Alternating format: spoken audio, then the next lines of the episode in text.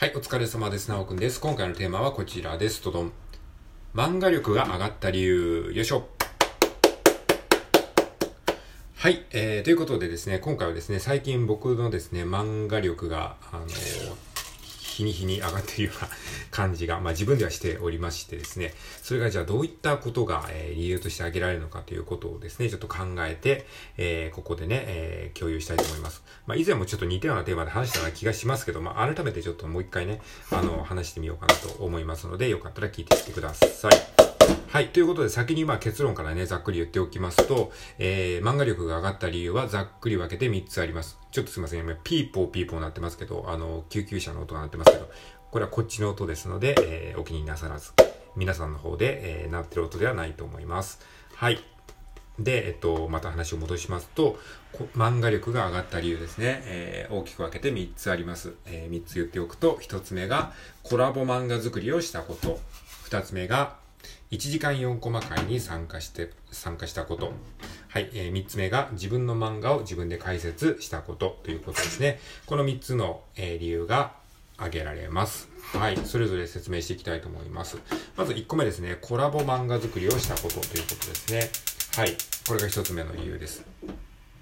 まあ、コラボ漫画作りね、これはまあこの話は何度もあの過去収録トークで話してますけれども、まああの一緒に漫画を作るという体験をしたことによってですね、自分のアイディアではない誰かのアイディアを、えー、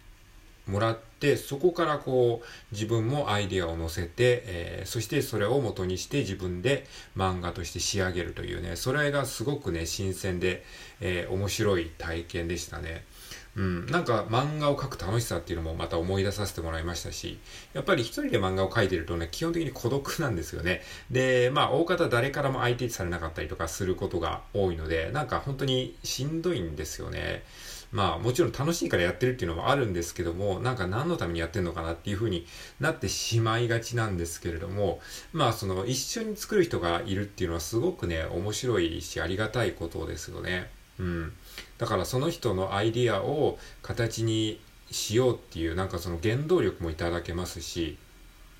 で、こうね、こう一緒にこうなんか作るっていうのは、なんかバンドに近いようなところもありますね、音楽でいうところのね。うん。なんかそういう感じで、こう自分の力が、えー、1たす1は2じゃなくて、1たす1は3とか4とかになりうる可能性もありますし、うん、なんかやっぱりこう、一緒にアイデアを考えてこう作るっていうのはすごい面白いなというふうに思いましたね。はい。なので、まあこれからもね、あの、えー、コツコツコラボ漫画作りをやっていきたいと思いますので、まあ、そういう感じでコラボ漫画作りをして自分の漫画力が非常に上がった。それは何でかっていうと、まあ、あの、自分にはない発想をいただけたりですね、その誰かのためにやるという原動力をいただけたりですね、あとは、えー、1たす1は2以上の、えー、そういった潜在能力を引き出してもらったりするということがあったからかなというふうに思います。はい、えー、漫画力が上がった理由2つ目。2つ目はですね、1時間4コマ回に参加したことということですね。はい。えー、これも非常にですね、自分の漫画力向上に、えあの、役立ってるというかですね、すごくあると思いますね。1時間4コマ回。これはですね、あの、毎週土曜日にですね、あの、ツイッターのハッシュタグ企画で、まあ、1時間で、まあ、お題が発表されて、そのお題をもとに1時間以内に、えー、お題に基づいた4コマ漫画を仕上げて、ツイッターに、えー、ハッシュタグをつけてアップロードするっていう、そういう、まあ、いわゆるワンドロっていう企画の一つですね。ワンドロって何かっていうと、えー、ワンアワードローイングって言って、まあ、お題に基づいて1時間で、えー、イラストを書いてアップロードするっていう、まあ、そういう、まあ、ネット文化なんですかね。そういった、まあな、なんかそういうミームみたいなものがありまして、まあ、例えばイラストでもそういうのがあるんですよね。イラストのワンドロ。えー、〇〇という課題で1時間以内に、えー、絵を仕上げて、えー、アップロードしましょうみたいな、そういうワンドロ界隈の、まあ、一つの、あの、企画なんですけれども、まあ1時間で4コマを書きましょうみたいなそういうやつですね。で、これがね、非常にあの、最初はすごくしんどかったんですけれども、めちゃくちゃ勉強になるなというふうに思いましたね。で、これはね、あの、まあ何がすごく漫画力の向上に役立ったかっていうと、まず一つはですね、与えられたお題からアイデアを出すということですね。自分でお題を作るんじゃなくて、他者から急に振られたお題、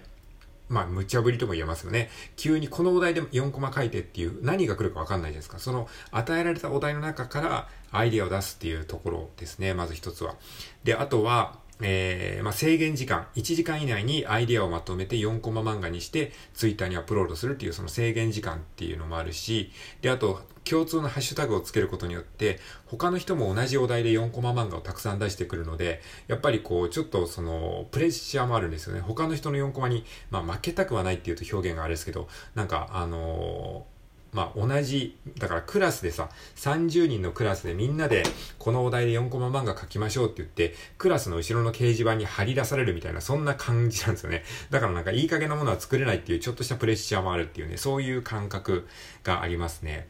だから、ま制限時間があって、与えられたお題があってっていうのは、なんかまさにその、小学校の作文じゃないですけど、なんか、その、えー、例えばその、学校えー、美術大学の予備校とかさ、僕は行ったことないですけど、そういうなんか、まあ最近ブルーピリオドっていう漫画を読んでるんですけども、それはなんか美大の予備校に通う、えー、あの、主人公のお話なんですけれども、そういうやっぱ予備校とかに行ってなんでレベルアップするかっていうと、やっぱりそのお題と制限時間っていうのがあるわけですよね。課題ってあるじゃないですか、その、えー、こういう、えー、お題に対していついつまでに提出しなさいみたいな、そういうのがあるとやっぱりやらざるを得ないから、やっぱりそういうこの外部からの、まあ、あの圧力というかそういったものによって作品作りをするとめちゃくちゃ伸びるなというふうに思いました。あとはその他者との比較ですよね。その、さっき言ったように、その予備校とか大学みたいなところでなんで伸びるかって言ったら、他の人、同じ課題に向き合ってる他の人の作品を見ることによって、あ、こういう発想もあるのかっていうふうに見比べることができるんですよね。だからこれも非常に勉強になりますね。だから1時間4コマ回で自分で、あの、4コマ漫画を書き終わった後に、ハッシュタグをこうクリックすると他の方も同じお題で同じ時間で4コマ漫画を描いてるのでその人たちの作品も見れるんですよね。そうするとなんか、同じこの制限時間なのに絵がめっちゃうまいなとかさ、あ、こんなアイディアの発想の仕方もあるのかとか、めちゃくちゃ勉強になるんですよね。そういった意味ですごく本当になんかこう、ある意味こう、大学とかね、予備校とかに通わせてもらってるような感覚を体験できるわけですよ。で、こんな4コマ漫画予備校なんて普通ないじゃないですか。普通の世の中にない、ないわけだし。ね、それはすごくね、あの、ありがたい、えー、体験をさせてもらってるなというふうに思いました。あとはね、その1時間4コマ回で言うんなら、僕のアイディアでやってることで、あの、その1時間4コマ回のえー、4コマ漫画を作るアイディア出しを僕はラジオトークのライブ配信を使ってやってるんですけども、そこでこうリスナーさんがこうアイディアをね投げてくれたりするのが、これもめちゃくちゃ楽しいですね。うん。そのリスナーさんのアイディアを取り入れて4コマ漫画を作ると、あのー、すごくこうクリエイティブじゃないですか。で、そのリスナーさんも、参加してくださったリスナーさんも、後からその、えー、4コマ漫画を、出来上がった4コマ漫画を見てくれたりするんですよね。それでなんか、あの、すごく良かったですとか、ありがとうみたいな感じで言ってくれたりすることもあって、それもなんかすごく、あの、やりがいがありますね。その、リスナーさんのアイディアを、こう、なんとか漫画に活かしたいって思う、思えるというかね、そういうなんか原動力ももらえますし、まあ、せっかくアイディア出してくれたんだったらなんかこう取り入れたいじゃないですか。一人でこうアイディア出したものを 出すより、せっかくこうやって作業配信にわざわざこう覗きに来てくれてね、あのコメントでアイディア出してくれたので、あのなんとかそれを取り入れたいと思いますし、で、それをあんまりつまんないものにしたくないって当然思いますので、それをなんかこううまく4コマ漫画に取り入れられた時はすごい嬉しいし、それをリスナーさんが後からちゃんと見てくれて、それをなんかどっかでライブ配信でこう、えー、パッタリ会った時に、あの、あの時の漫画見ましたよって言ってくれて、こう直接ね、声でこう、ね、感想を言っていただけるのはすごく本当に励みになるなるし、嬉しいですね。うん、やっぱこうネットでね漫画を上げてもほぼほぼ感想もリアクションもない中でねこれだけリアクションもらえるっていうのは本当にすごいことだなというふうに、えー、思いましたね。ということで、あの、えー、二つ目、1時間4コマ回ということですね。はい。そして三つ目。三つ目はですね、漫画の解説を自分でしたことということですね。で、これも、あの、まあ、ここ最近の収録トークでね、まあ、ちょっと、うざいって思ってる方もしかしたらいるかもしれないですけど、まあ、あの、それだったら聞かなければいい話なんで、あれなんですけど、まあ、自分のためにやってるのでね、で、まあ、あの、漫画、自分で書いた漫画を自分で解説するっていうね、そういうことをやってるんですけれども、うん、これはなんかね、すごく勉強になりますね。これもあの以前の収録トークで話しましたけど、まあ、あの将棋とか囲碁の世界には感想戦っていうのがあってですねあの対局をした後に対局相手とお互いにこうその試合を振り返るっていうね、そういう感想戦っていうものがあるらしいんですね。ここの何手目はどうしてこういう手を打ったんですか？とか、この時にこの手を打ったのが決め手になったと思うんですが、他になんか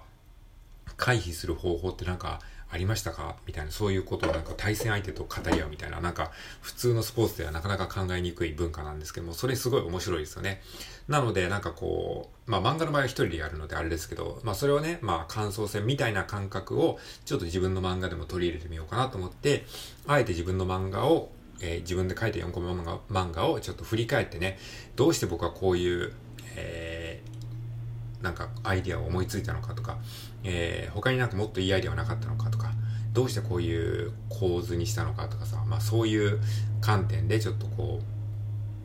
振り返ってみて、それをこう、なんかこう、人に説明するような形で、えー、解説することによって、また自分の思考整理ができたりとか、あ、こうやってアイデアって考えてるんだって、もう一回こう一段こう客観的に見れたりするので、そうすると、あのー、また次回に漫画作るときに、そのなんか思考のテンプレートというものが一つできるんですよね。なのでこう、アイディアを考えるスピードが少し上がるようなね、気がしてるんですね。まあだからなんか自分なりのなんか漫画作成マニュアルみたいなものを作ってるような感じなんですよね。で、一回マニュアルみたいなのを作っておくと、やっぱりこう、プログラムのソースコードを書くような感じで、こう、どんどんソースコードが洗練されていくので、非常に、あの、思考が速くなるというか、そういった感覚があるんですね。だから漫画を自分で解説するっていうのも、非常に漫画力向上に役立っているのかなというふうに思いました。